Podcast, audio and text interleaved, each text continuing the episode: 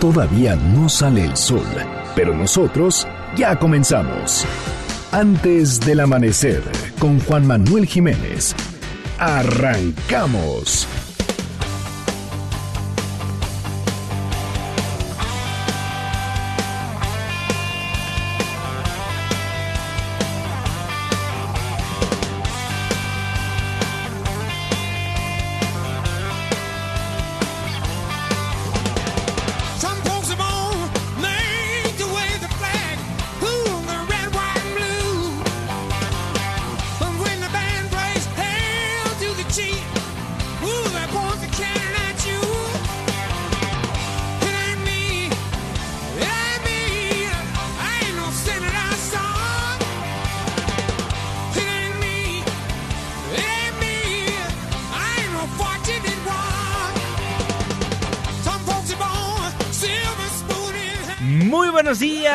Muchísimo gusto darles la bienvenida a este espacio madrugador de MBS Noticias 102.5.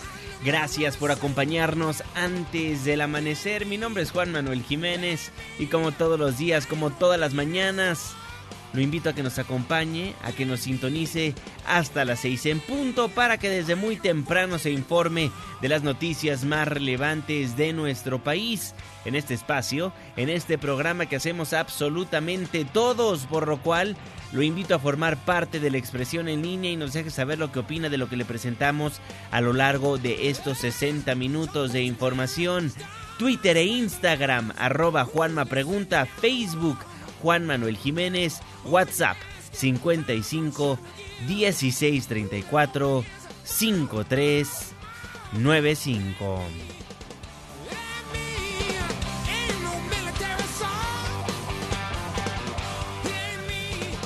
Fortunate Son, el día de hoy escucharemos a Credence Clearwater Revival. Muchísimas gracias por solicitarnos a los grupos, los artistas, las canciones que ponemos para musicalizar antes del amanecer. El día de mañana, ¿a quién le gustaría escuchar? Márquenos, escríbanos en redes sociales. El día es miércoles, la fecha 11 de diciembre de 2019, la hora 5 de la mañana con 4 minutos, ya 5, mitad de semana. Estamos en MBC Noticias. Antes del amanecer.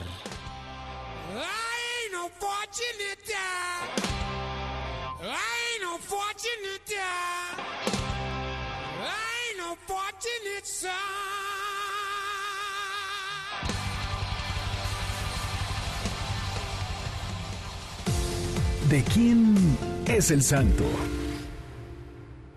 Hoy, 11 de diciembre del 2019, felicitamos a Damaso Daniel Victorico. Muchas felicidades. Clima. 5 de la mañana con 5 minutos, Marlene Sánchez.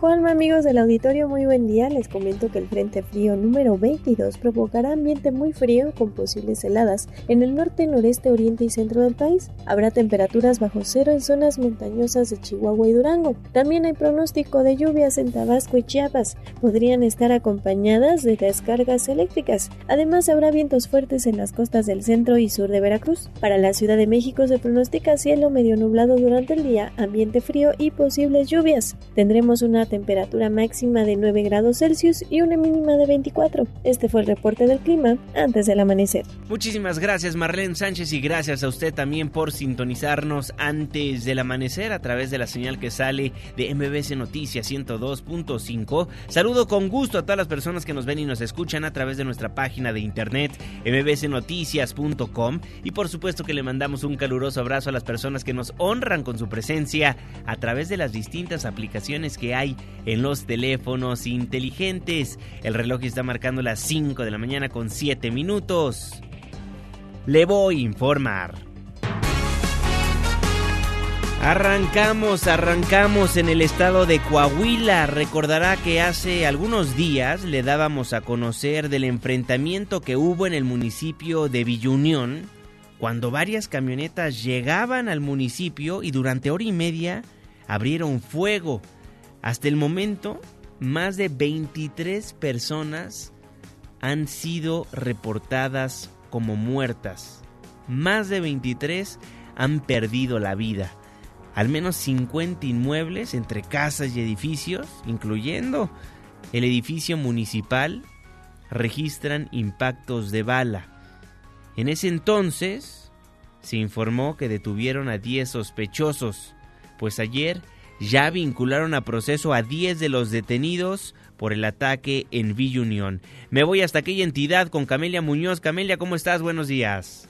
Juanma, buenos días. Te informo que el fiscal general de Coahuila, Gerardo Márquez Guevara, informó que fueron vinculados a proceso los 10 detenidos por el ataque ocurrido en Villa Unión y quienes mantuvieron por más de hora y media un enfrentamiento donde murieron cuatro policías y dos civiles, además de 19 integrantes del cártel del noreste. Estas 10 personas, eventualmente la autoridad jurisdiccional se ha dictado autovinculación por uno de tantos delitos que eventualmente pudieran haberse, puedan acreditarse que es por el delito de secuestro agravado. El funcionario acudió al Congreso del Estado a presentar su informe de actividades y expresó que hay otras 27 personas detenidas por halconeo, entre ellas tres menores de edad. Son otras 27 que han sido detenidas, algunas no se han satisfecho los extremos legales y han sido puestas en libertad. Creo que, creo que sí, creo que hubo dos o tres menores de edad que recuperaron su libertad, que se les atribuye la actividad del halconeo. Finalmente te informo que entre los 19 delincuentes abatidos, tres han sido identificados y uno de ellos es de origen guatemalteco.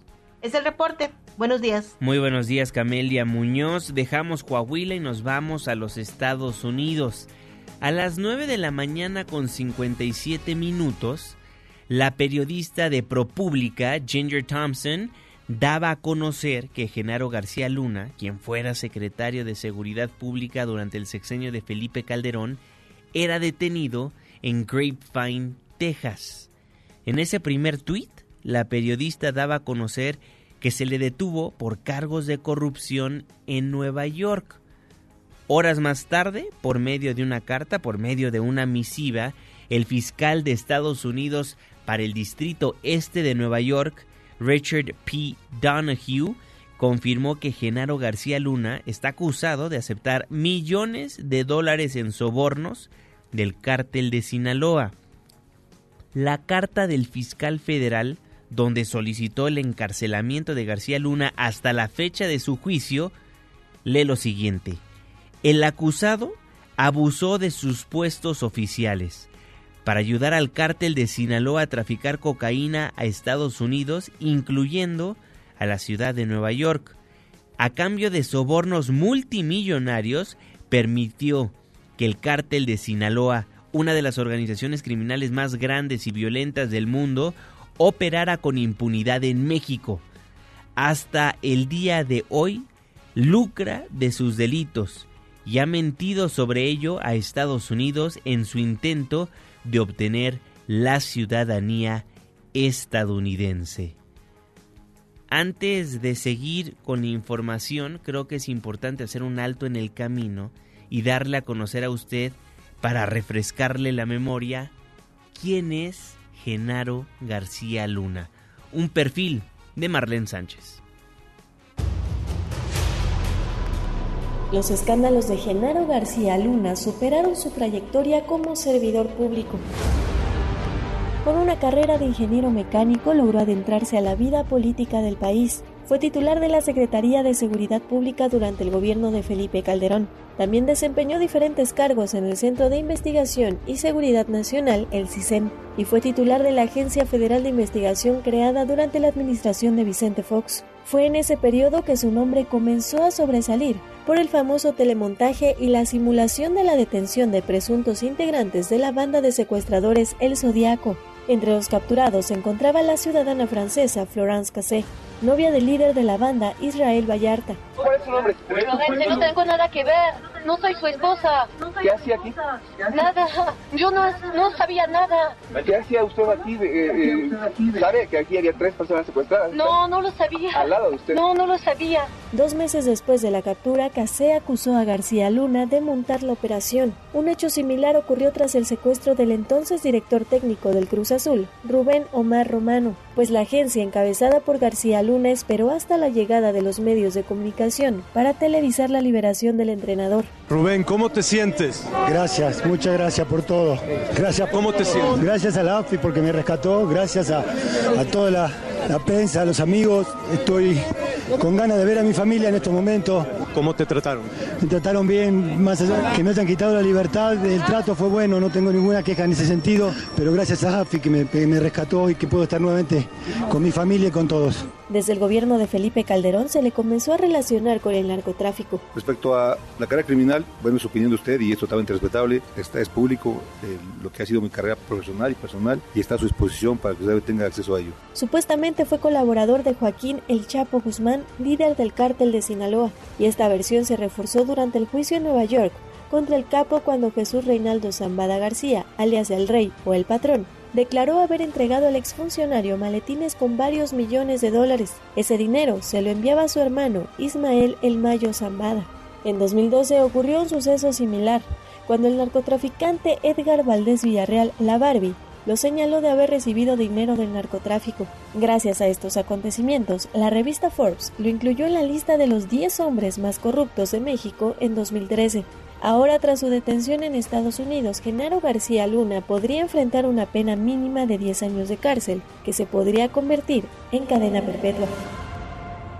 Ahí lo tiene un personaje que ha estado en el ojo del huracán desde hace mucho tiempo, una persona que se le acusó de corrupto y de estar ligado con organizaciones criminales, otro exsecretario de Estado que está bajo el microscopio.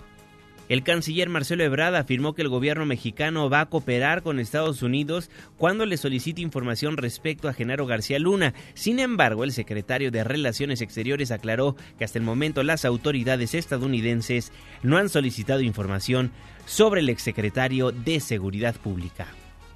Nos hemos enterado el día de hoy y lo que conocemos es la información publicada por el Departamento de Justicia. La posición de México será, pues simple y llanamente proporcionar la información que su caso se requiera. No hemos sido requeridos hasta ahora respecto a esa información. Está en manos el caso de un fiscal, como ustedes saben, es un procedimiento así establecido en Estados Unidos. México cooperará con cualquier investigación, como lo hemos hecho en el pasado, y más en este caso porque tiene que ver con asuntos que nos importan mucho. Pero hasta este momento no hemos sido requeridos. El subsecretario de Gobierno de la Secretaría de Gobernación, Ricardo Peralta, aseguró que no es sorprendente la detención del exsecretario de Seguridad en el gobierno de Felipe Calderón. Entonces no es ninguna novedad.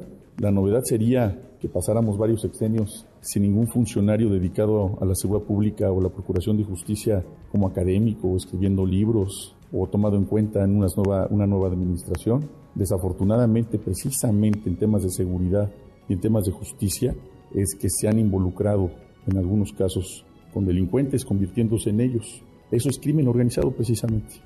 En tanto, el coordinador del PRI en el Senado, Miguel Ángel Osorio Chong, aseguró que cuando estuvo al frente de la Secretaría de Gobernación durante el sexenio pasado, nunca supo de algún señalamiento contra el exsecretario de Seguridad Pública, Genaro García Luna, y resaltó que de haberlo sabido, no lo habría ocultado. Elemento para poder hablar al respecto de que estuviera con alguna situación al margen de la ley. Nunca. Si no, por supuesto, nunca lo hubiera ni ocultado ni dejado de señalar. Por su parte, el coordinador de los senadores de Morena, Ricardo Monreal, resaltó que si Genaro García Luna tiene alguna cuenta pendiente con la justicia, tendrá que responder en un proceso que anticipó podría ser largo. Obviamente no me alegra que las personas estén en estos procesos, pero si tiene cuentas pendientes con la justicia, tiene que responder a ellas y me temo que será un proceso largo. Cuando la justicia de Estados Unidos actúa, tiene elementos muy claros. Nos da tristeza porque debería ser México el que actuara en todos esos casos que se mantuvieron muchos de ellos en la impunidad y en la complicidad. El senador por Movimiento Ciudadano Samuel García felicitó al gobierno de Estados Unidos por la detención del exsecretario de Seguridad Pública y advirtió que esto exhibe a las autoridades mexicanas que dijo no agarran a nadie. Queremos felicitar a Estados Unidos porque allá sí agarran a los intocables de México. Creemos que es un gran una gran noticia para México, pero también es una exhibida, porque aquí no agarran a nadie. Siguen libres los secretarios de Peña, no vemos castigo a Peña, a Videgaray, al de Comunicaciones y Transportes. En tanto, la coordinadora del PRD en la Cámara de Diputados, Verónica Juárez, se pronunció a favor de transparentar el caso a fin de esclarecer si García Luna tiene nexos con el crimen organizado, como se acusó desde que estaba en funciones. Yo creo que debe haber mucha transparencia, eso es lo que debe haber transparencia en este asunto, que se, en todo caso, que se abra, que la carpeta de investigación cumpla con todo lo necesario para que no estemos hablando de algo distinto que tenga que ver con la ley y habiendo tenido cargos importantes durante sexenios panistas, es importante conocer la postura del albiazul. ¿Qué dijo la dirigencia nacional del Partido Acción Nacional? Cuéntanos, Ernestina Álvarez, buenos días. Juanma, buenos días para ti, para los amigos del auditorio. Te informo que la dirigencia nacional del PAN aseguró que sin importar de quién se trate y dónde haya colaborado, si se comprueba que el exsecretario de Seguridad Pública, Genaro García Luna, cometió tráfico de drogas, falsos testimonios y corrupción, se debe proceder. A través de su cuenta de Twitter, el líder panista se refirió a la aprehensión de Genaro García Luna en Texas por una acusación en su contra en la Corte Federal de Nueva York y señaló que ante cualquier presunta conducta delictiva de servidores públicos debe procederse en términos de ley o bien deslindar responsabilidades y en su caso aplicar la sanción correspondiente. En caso de que la Corte de Estados Unidos encuentre culpable a García Luna, podría enfrentar una sanción que va desde 10 años de prisión hasta cadena perpetua. Comentarte que en 2012, el integrante del cártel de los Beltrán Leiva, Edgar Valdés Villarreal, publicó una carta donde acusó a varios funcionarios de la entonces Secretaría de Seguridad Pública de recibir dinero del narcotráfico desde 2002. En esa lista estaba Genaro García Luna. Hasta aquí el reporte. Muchísimas gracias, Ernestina Álvarez. La dirigencia nacional del PAN aseguró que sin importar de quién se trate y dónde haya colaborado, si se comprueba que el exsecretario de Seguridad Pública, Genaro García Luna, cometió tráfico de drogas, falsos testimonios y corrupción, se debe proceder.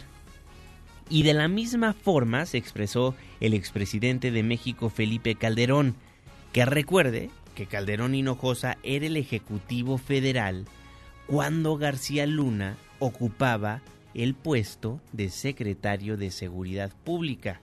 Por medio de Twitter publicó una carta el expresidente de México que lee lo siguiente. Respecto al arresto del ingeniero Genaro García Luna, quiero precisar que desconocía por completo los hechos que se le imputan ya que jamás tuve información o evidencia sobre ellos. Por lo mismo, me sorprende profundamente lo que está ocurriendo. Espero que se realice un juicio justo y apegado a derecho en el que si se demuestra su culpabilidad, no debe de haber duda de que yo quiero que se aplique todo el peso de la ley. De confirmarse los hechos de los que se le acusa, esta sería una gravísima falta a la confianza depositada en él, sobre todo la de sus propios compañeros y otros agentes del orden que perdieron o arriesgaron sus vidas por servir a los mexicanos. Me salto un párrafo y continúo. Más allá de posturas políticas y opiniones personales, hay que esperar el curso de las investigaciones y la información que se genere a partir del juicio Estaré muy pendiente de este proceso y desde luego siempre abierto a explicar y rendir cuentas ante los mexicanos como lo hice cada día de mi gobierno y como lo he hecho desde que he dejado la presidencia de la República en 2012. Reitero que mi postura siempre ha estado y estará del lado de la justicia y la ley. Lo que publica Felipe Calderón Hinojosa, el expresidente de la República después de que se dio a conocer de la detención de Genaro García Luna en los Estados Unidos. Y la Fiscalía General de la República no se queda atrás. Ayer se dio a conocer que la Fiscalía buscará la extradición del exfuncionario mexicano. René Cruz, ¿cómo estás? Buen día. Juanma, muy buenos días. La Fiscalía General de la República dio a conocer que solicitará a un juez de control competente la orden de aprehensión con fines de extradición de Genaro García Luna una vez que termine de integrarse la carpeta de investigación.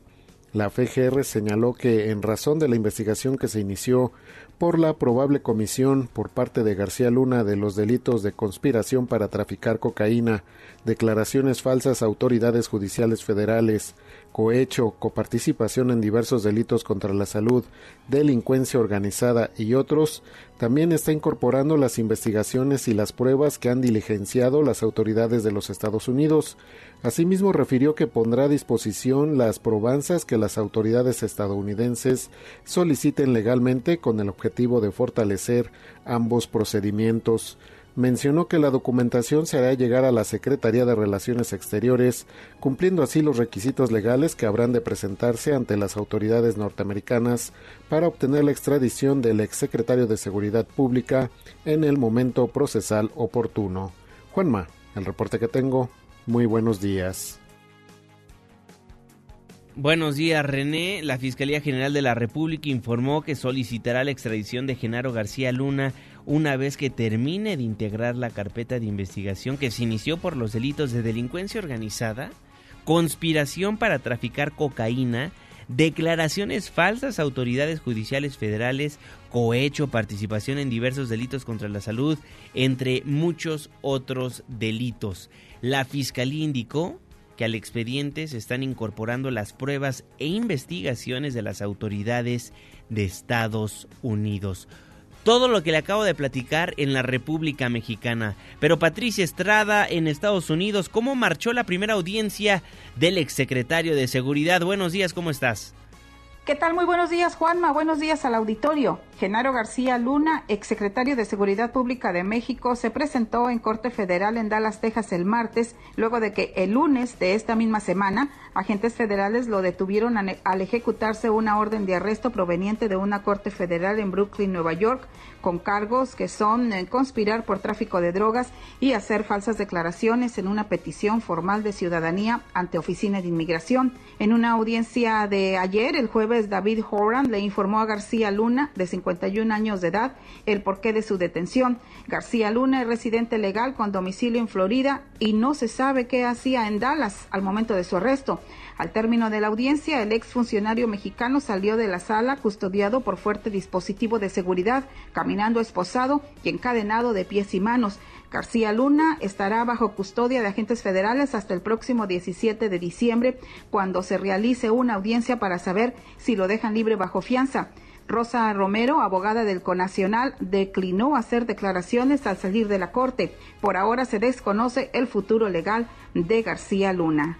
Hasta aquí el reporte. Muy buenos días. Muy buenos días, Patricia. Patricia Estrada, nuestra corresponsal en los Estados Unidos. Nos vamos a estar enlazando periódicamente con ella para conocer qué es lo que va a pasar próximamente en la Unión Americana en cuanto al caso de Genaro García Luna. Por lo pronto, custodiado, lo cuida la autoridad estadounidense para evitar que se fugue. Ya fue detenido por cargos de corrupción en Nueva York. Genaro García Luna, un exsecretario federal en el ojo del huracán. Y quien también está bajo el microscopio es otra exfuncionaria federal. Ayer Rosario Robles respondió por escrito al juicio político que se lleva en su contra en la Cámara de Diputados. René Cruz, buen día. Juanma, muy buenos días. Al responder por escrito al juicio político que inició la Cámara de Diputados, la exsecretaria de Desarrollo Social Rosario Robles solicitó el sobreseimiento del procedimiento, el cual dijo está plagado de inconsistencias, irregularidades y violaciones procesales. En el escrito ingresado este martes, el equipo jurídico de la exjefa de gobierno expresó su más enérgico rechazo al escarnio y a la sistemática violación de derechos humanos de la cual está siendo víctima su cliente. Los abogados señalaron que con el juicio político se está violando el derecho a la presunción de inocencia de Robles Berlanga y advirtieron que en caso de que los diputados insistan en continuar con el juicio político a unas sabiendas que lesionan de manera irreparable los derechos humanos de Rosario Robles, también incurren en una responsabilidad tanto jurídica como política, la cual se hará valer en el momento procesal oportuno y ante las instancias nacionales e internacionales competentes, esto además de la responsabilidad patrimonial en la que pudiera incurrir el Estado mexicano. Agregaron que con el juicio político se violenta el derecho humano de certeza y seguridad jurídica por carecer de materia y de objeto porque resulta materialmente imposible la destitución de la enjuiciada, ya que ella no desempeña actualmente ningún cargo público, además de que también ya fue injusta y arbitrariamente inhabilitada por la Secretaría de la Función Pública. Los abogados de Rosario Robles denunciaron que la Comisión de Puntos Constitucionales nunca fue convocada a la instalación de la subcomisión de examen previo, lo que implica una transgresión al segundo párrafo del artículo 10 de la Ley Federal de Responsabilidades. Por otro lado, en la subcomisión de examen previo existen 127 denuncias de juicio político pendientes por desahogar en contra de diversas personas que fueron presentadas antes que las instauradas en contra de Rosario Robles. Sin embargo, esas denuncias pendientes no han sido tramitadas y en cambio de buenas a primeras se comenzó a dar todo el impulso procesal necesario para enjuiciar de manera expres a la ex jefa de gobierno. Juanma, el reporte que tengo. Muy buenos días. Muy buenos días, René Cruz. La sección instructora de la Cámara de Diputados, al recibir la respuesta por escrito de la exsecretaria de Estado Rosario Robles, con la que se da por cumplida la comparecencia en el marco del proceso de juicio político que se le sigue por el escándalo de la estafa maestra horas antes de que venciera el plazo para recibir la contestación de la señalada, los abogados acreditados de Rosario Robles pues acudieron a San Lázaro a cumplir la diligencia. La voz del presidente de esa instancia jurisdiccional y diputado de Morena, Pablo Gómez. Recibimos hoy un escrito de la defensa de María del Rosario Robles Berlanga, firmado por Epigmenio Mendieta Valdés y Alberto Javier Sánchez Rojas, abogados debidamente acreditados ante la sección instructora, en donde se expresan los puntos de vista sobre las denuncias que fueron motivo de la incoación del procedimiento de juicio político. El legislador agregó que la defensa de Robles Berlanga también solicitó una copia completa y actualizada del expediente en cuestión. Ella acreditó abogados y le pidió a la sección instructora que entregáramos a sus abogados una copia completa de todo lo actual de todo lo que está en el expediente, cosa que ya se está haciendo, que hay que realizar certificaciones y son muchísimas hojas. Las em, denuncias ella ya las tiene certificadas, pero ella quiere otros documentos de todo el proceso. Una vez que hagamos el análisis de toda la documentación que pueda llegarse a la sección instructora, entonces haremos la lista de personas, de personas físicas para citarlas a que comparezcan directamente a la sección instructora con el propósito de pues allegarnos de algunos elementos y que requerimos vincular con ellos y que requerimos una confirmación. 5 de la mañana con 30 minutos, tiempo del centro de la República Mexicana. Hoy es miércoles, miércoles de protección civil. Protección civil, antes del amanecer. ¿Y tú? ¿Ya estás preparado? Coordinador Nacional de Protección Civil, David León, ¿cómo está? Un gusto saludarlo. Juanma, qué gusto saludarte a ti y a todos los amigos de antes del amanecer. Es un gusto poder platicar contigo y con tu auditorio. Preparamos junto con eh, los diferentes estados eh, del centro del país este operativo eh, para cuidar a todos los peregrinos que visitan la Basílica de Guadalupe en estos días. Juanma, te quiero decir que cientos de servidores públicos, cientos también de vehículos de diferentes, diferentes dependencias de nivel municipal, estatal y por supuesto federal. Estaremos muy atentos eh, de los eh, peregrinos que lleguen a nuestra ciudad. En este contexto, el día de ayer en Tecámac, Estado de México, a las 14 horas con 20 minutos, un tráiler embistió una camioneta con peregrinos, cinco personas lesionadas. Afortunadamente, de manera preliminar no tuvimos eh, personas eh, fallecidas. Recordar que en esta temporada eh, Juanma invernal en diciembre crecen mucho los accidentes automovilísticos. Tuvimos también ayer una volcadura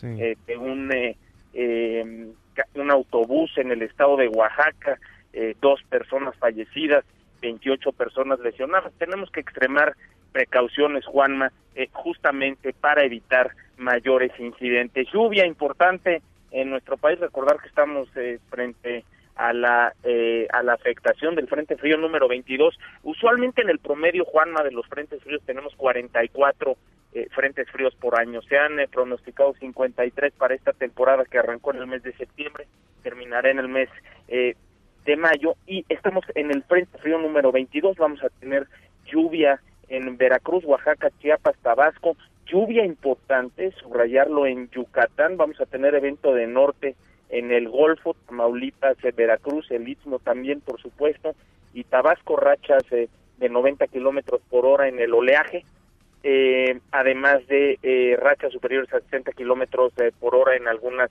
zonas. Es muy importante estar atentos a las lluvias que puede tener este invierno, los frentes fríos y los eventos eh, de norte. Por último, Juanma, decirte el volcán Popocatépetl pasa una noche muy tranquila, siete exhalaciones en las últimas 24 horas, 118 exhalaciones, 93 minutos de tremor y cuatro sismos vulcano-tectónicos, Juanma. De acuerdo, coordinador, estaremos al pendiente y si me lo permite, el viernes nuevamente nos enlazamos con usted.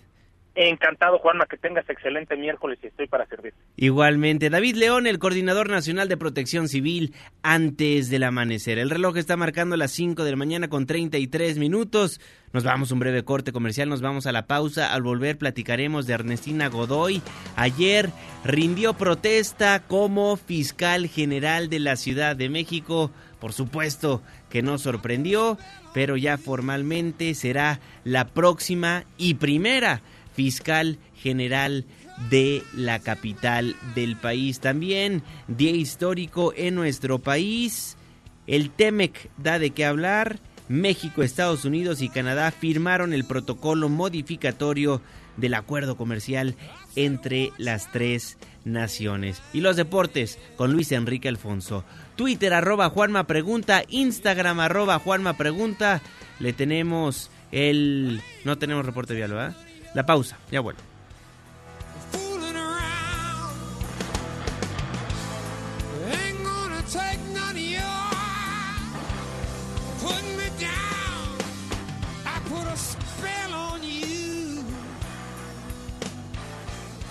Antes del amanecer, con Juan Manuel Jiménez. Con Juan Manuel Jiménez. Continuamos.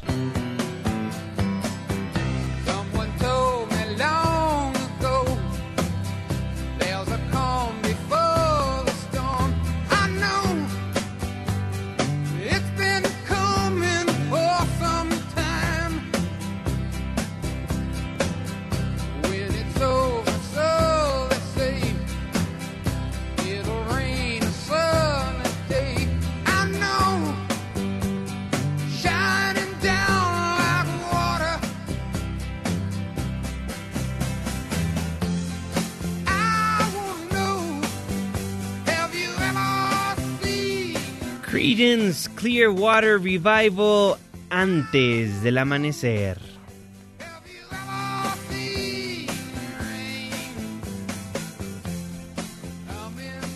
Estamos de vuelta en MBC Noticias, gracias por madrugar con nosotros. Yo soy Juan Manuel Jiménez y me da gusto nuevamente darle la bienvenida a este espacio del 102.5. Le recuerdo que nos escuchamos de lunes a viernes de las 5 hasta las 6 de la mañana. Márquenos, forme parte del espacio informativo, denos el reporte vial al aire.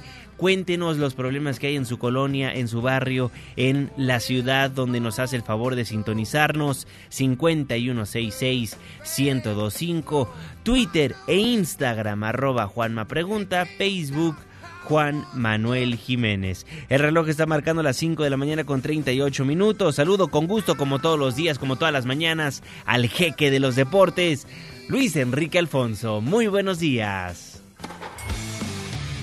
Deportes con Luis Enrique Alfonso.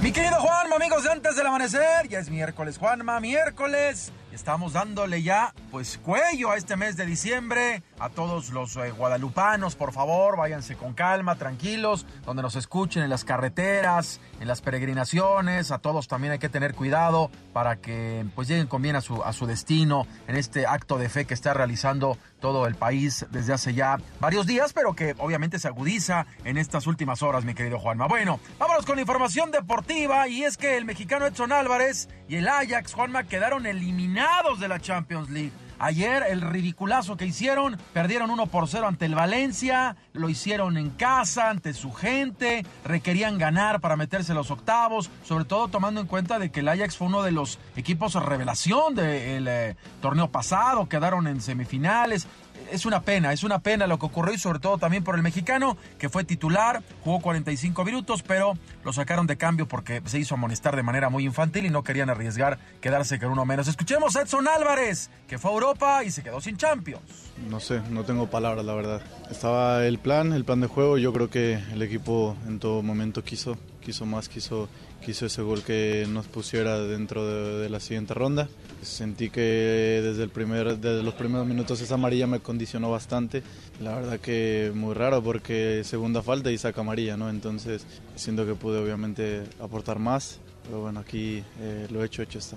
Otra mala noticia, Juanma, es que el director técnico italiano, el que llevó al Chucky Lozano al Nápoles, Carlo Angelotti, fue destituido del club napolitano. Se dio a conocer el día de ayer, calificó al Nápoles a los octavos de final después de vencer 5 por 0 al club Genk, pero ya traía broncas eh, el eh, Carleto con el, dueño de la institución, con Antonio de Laurentiis, después de, que pues, no califique en primer lugar de Champions, de estar en séptimo lugar de, la, Liga Italiana, de que hubo un, un, motín de jugadores hace, hace más o menos un mes y él apoyó a todos, a todo su equipo. Entonces ya había un divorcio ahí medio raro y terminó por decir adiós. Ojalá y el Chucky tenga minutos, porque insisto, el técnico que lo llevó a Italia, lo corren y ahora vamos a ver si el que llega le da bola. Bueno, en otros temas, esto es para las chivas, para los aficionados chivermanos. Por favor, usar pañuelo en los ojitos. Se les fue su Alan Pulido, se les fue su Ronaldo Región 4, su Ronaldo Región Tamaulipeco, su, su, su Rambo, porque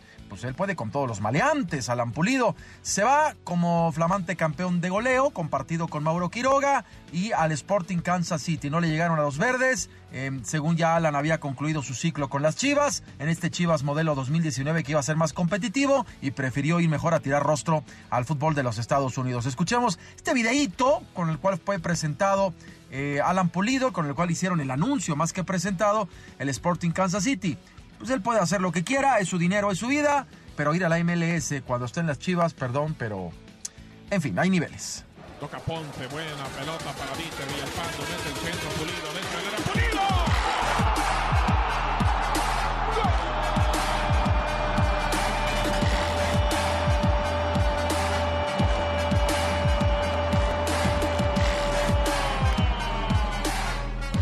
Y atención, aficionados de la pelota cachonda, la Liga de Béisbol de los Estados Unidos dio a conocer que habrá partido de temporada regular en la Ciudad de México. Será el 18 y 19 de abril de 2020, cuando los padres de San Diego van a jugar ante los Diamondbacks de Arizona en el nuevo estadio de los Diablos Rojos del México. Así que, pues, eso es buena noticia. Ya había ocurrido en el, en el norte, en Monterrey, hace un año. Ahora la Ciudad de México, que es una gran noticia, porque ahí queremos estar. Ahí vamos a estar, mi querido Juanma, para ver la pelota caliente. Nos vamos a subir al tren. Al tren, al tren del mameluco, Juanma, al tren del mameluco. Bueno, por cierto, esta cuestión de los rusos, ya para terminar, Juanma, que existe por el veto histórico, la sanción de cuatro años por andar con un doping sistemático eh, y que los impide que participen en los Juegos Olímpicos de Tokio, en los de invierno en Beijing 2002, en 2022, eh, en varias competencias. Pues ayer salió la Agencia Mundial Antidopaje a decir tranquilos todos, hay atletas rusos que lo pueden seguir haciendo, pueden competir, nada más que pues tienen que ser neutrales. No hay bronca, pero tienen que cumplir con ciertas características. Es una, una, lamentable noticia, pero bueno, al menos ahí se abre la ventana para que no nos privemos de ver a grandes atletas. Por cierto, Juanma, y a la gente que nos está escuchando, si quieren ver un poco más de lo que es esta, este doping, este, este, este movimiento oscuro, polémico, eh, realmente bastante rocoso que pasó eh, a través del gobierno ruso, les recomiendo un documental que si no lo han visto, perdón por el gol, está en Netflix y se llama Icarus. Está protagonizado por Grigory eh, Rochetkov, que este hombre no sé dónde esté metido ahora, pero es el que dio, los, dio pelos y señas de cómo se hace el doping en Rusia, cómo los laboratorios, cómo los atletas, cómo el gobierno en gran medida se prestó para este tema. Es un hombre que hizo varios viajes a Estados Unidos, que sale a raíz de una cuestión de Lance Armstrong con, con el doping que hizo como ciclista, que lo aplicó todas esas medidas a un ciclista, digamos, más amateur, y es un, es un documental muy bien sustentado y que vale la pena. Se llama Icarus y que pues les puede dejar en claro aún más toda la serie de situaciones que están ocurriendo a través, a través del doping eh, sistemático en, en, Rusia y cómo es el mayor castigo en toda la historia del deporte mundial. Juanma, ya me voy, voy a tirar rostro un ratito en Hechos AM. Ahí los espero, por favor, y nos escuchamos mañana. Hay Champions hoy. Se van a definir más puestos. Ojalá que el Atlético de Madrid califique, ojalá y que haya más mexicanos y también se viene la Europa League en la última jornada ya de la Champions y de la Europa League para entrar eh, hasta el próximo año ya en la fase de octavos y dieciséisavos de final respectivamente. Juanma, Rimón, a Rimón Friolento, me despido, mi Twitter, arroba Lea Deportes, salud. Saludos, mi querido Luis Enrique Alfonso, el jeque de los deportes, antes del amanecer, son las 5 de la mañana con 44 minutos, resumen capitalino. El caso de Abril, su ex esposo la despertó en la madrugada, le pegó con un bat de béisbol, pidió el divorcio, denunció, un juez cambió el tipo penal, dejaron libre a este individuo y días después la mataron. Ya la Procuraduría General de Justicia solicitó al Interpol la ficha roja contra el ex esposo de Abril Cecilia, Juan Carlos Alarcón, buen día. Gracias, Juanma. Buenos días. La Procuraduría General de Justicia Capitalina solicitó a Interpol México la emisión de la ficha roja para la búsqueda, localización y detención de Juan Carlos García, excónyuge de Abril Cecilia, asesinada el 25 de noviembre pasado en la alcaldía Coyoacán cuando se dirigía al Aeropuerto Internacional de la Ciudad de México. Al respecto, la subprocuradora de procesos penales, Alicia Rosas Rubí, explicó en entrevista que el juez de control libró orden de aprehensión en contra del imputado al no presentarse a la audiencia a la que estaba citado la semana anterior, por lo que el Ministerio Público pidió la orden de captura. Él había solicitado una audiencia para revisión de medida cautelar, solicitando otra medida cautelar más favorable, evidentemente, para él, que se llama la suspensión condicional del procedimiento, pero no se presentó. Él envió una carta diciéndole al juez que tenía miedo de que los medios de comunicación y que la sociedad pudiera tener represalias contra él y pedía que la firma se la fuéramos a tomar a donde él se sintiera seguro. Sin embargo, no se presentó y esto genera que rompa el compromiso que hizo con el, con el, con el juez. Explicó que la Policía de Investigación desplegó equipos de búsqueda para localizar y detener al imputado de quien se presume está ligado con el homicidio de su excónyuge. Y por eso solicitamos la, la orden. Se, se, concedió la orden y estamos trabajando en la investigación que tiene que ver con, con que nos dé en dónde está. Pero entiendo que una vez reactivada esa orden de aprehensión ya da paso a la a posible solicitud de una emisión de ficha roja solicitarse a la Fiscalía General. Ya, sí, claro, por supuesto, eso ya está. En tanto, las investigaciones demostraron que solo participó una sola persona en la ejecución de Abril Cecilia cuando viajaba en el vehículo de su abogado y en compañía de dos de sus hijos en circuito interior de Churubusco. La procuradora Ernestina Godoy sostuvo que en las imágenes obtenidas de las cámaras de videovigilancia se estableció la participación solo de un tirador en el atentado contra la mujer. Hasta aquí la información. Muchísimas gracias Juan Carlos Alarcón. Para la Procuraduría Capitalina, los jueces de control Federico Mosco y Luis Alejandro Díaz Antonio, así como el magistrado Héctor Trujillo del Tribunal Superior de Justicia, son responsables de una justicia ineficiente. Son responsables de una deficiente actuación también en torno al caso de Abril. Ernestina Godoy, la Procuradora de Justicia de la Ciudad de México, sostuvo que a pesar de que el Consejo de la Judicatura separó temporalmente de sus cargos solo a los jueces de control, la Fiscalía de Servidores Públicos investiga también al magistrado de la Cuarta Sala Penal, Héctor Trujillo, ya que existe la convicción de que la responsabilidad es compartida. De manera enfática, la Procuradora aclaró que en la determinación que tomó dicho magistrado respecto a la apelación que presentó la defensa del imputado y el Ministerio Público, no se juzgó con perspectiva de género, la cual implica una rigurosa metodología para llegar a una conclusión y toma de decisión. El tema de perspectiva de género no es una cosa etérea, es un método de análisis, ¿no? Entonces, él tenía que haber utilizado ese método para decir, ¿están bien los jueces de control o no? ¿Tiene o no riesgo? En fin. Y cuando, además, en un momento de la audiencia, el magistrado lo dice de manera expresa que no tiene obligación de utilizar la perspectiva de género, para nosotros hay responsabilidad. Asimismo, la jefa de gobierno Claudia Sheinbaum manifestó su desacuerdo por la falta de sanción para el magistrado que revisó el caso de Abril y quien ordenó la modificación de la medida cautelar contra el ex esposo de la víctima.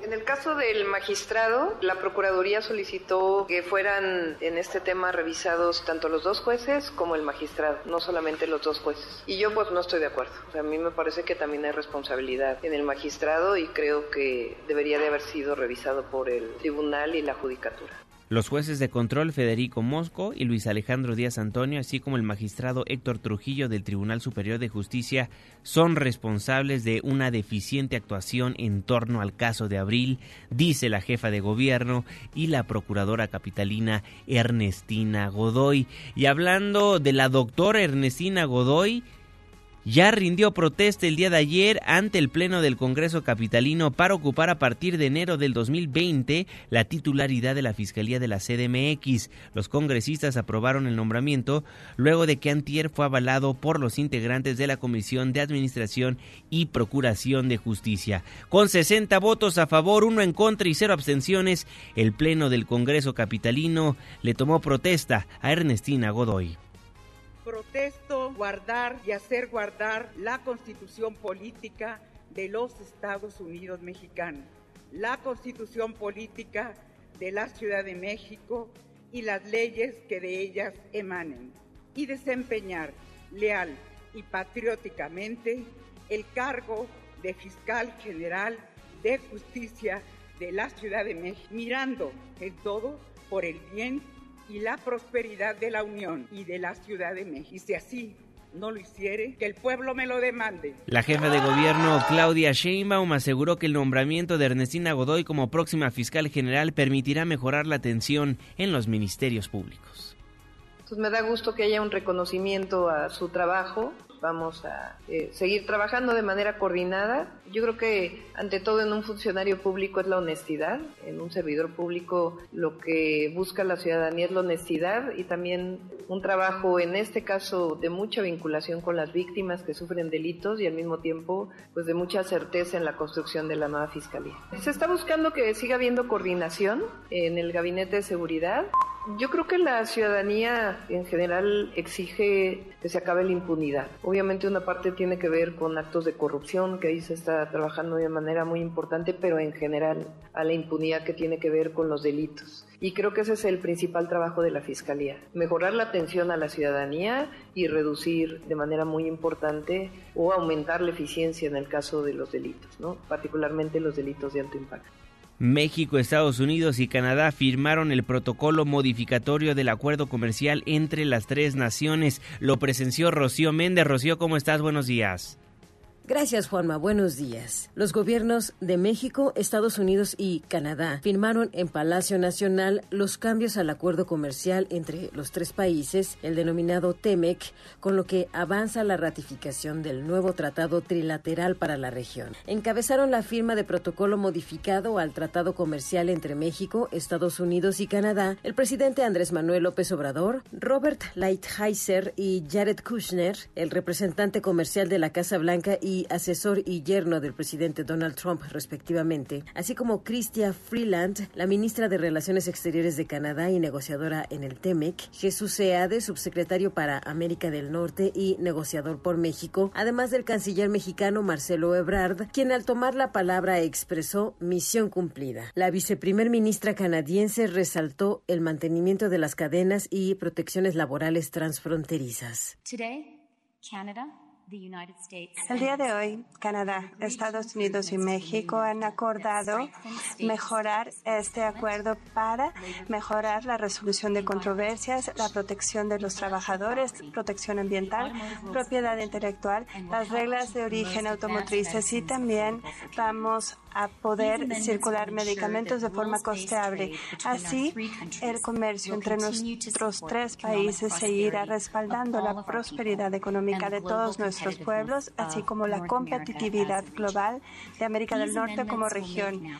Lighthizer dijo que el TEMEC es el mejor acuerdo comercial de la historia tras la revisión del Telecán, al que llamó un acuerdo desastroso. Quiero decir que hemos seguido su carrera. Me parece que es una carrera extraordinaria. Todo mundo en nuestra administración le está echando porras. Integrar todo esto, integrar en una negociación que ya había empezado con 1.4 billones de dólares, el presidente Trump también pensaba que tener entonces un mercado norteamericano fuerte es extremadamente importante para Estados Unidos. Y los resultados realmente pienso que son los mejores. Es el mejor acuerdo comercial de la historia. Es algo que va a hacer a Norteamérica más rica, la región de todas las Américas más rica y a Canadá también y a México más rico también lo va a hacer. Estamos hablando de un acuerdo económico, comercial, de grandes dimensiones. Es un acuerdo que nos ayuda a impulsar el crecimiento económico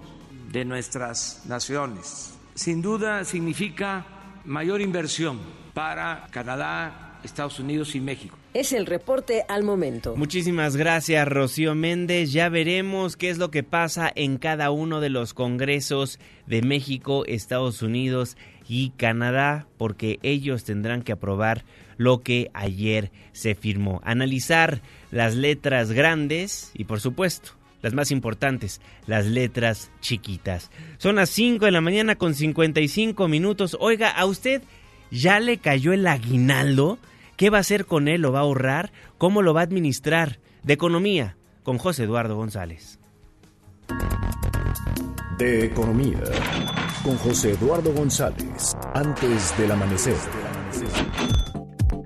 Buenos días Juanma, a ti y a todo tu auditorio. El aguinaldo, según la Ley Federal del Trabajo, se debe entregar antes del 20 de diciembre. Es equivalente al menos a 15 días de salario.